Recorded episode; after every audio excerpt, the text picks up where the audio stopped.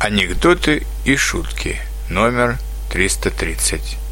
Помечено как спам. Недавно получил уведомление. Ваше письмо помечено как спам и уничтожено. С уважением, Почта России. А ты спрашиваешь, почему я тебе не пишу?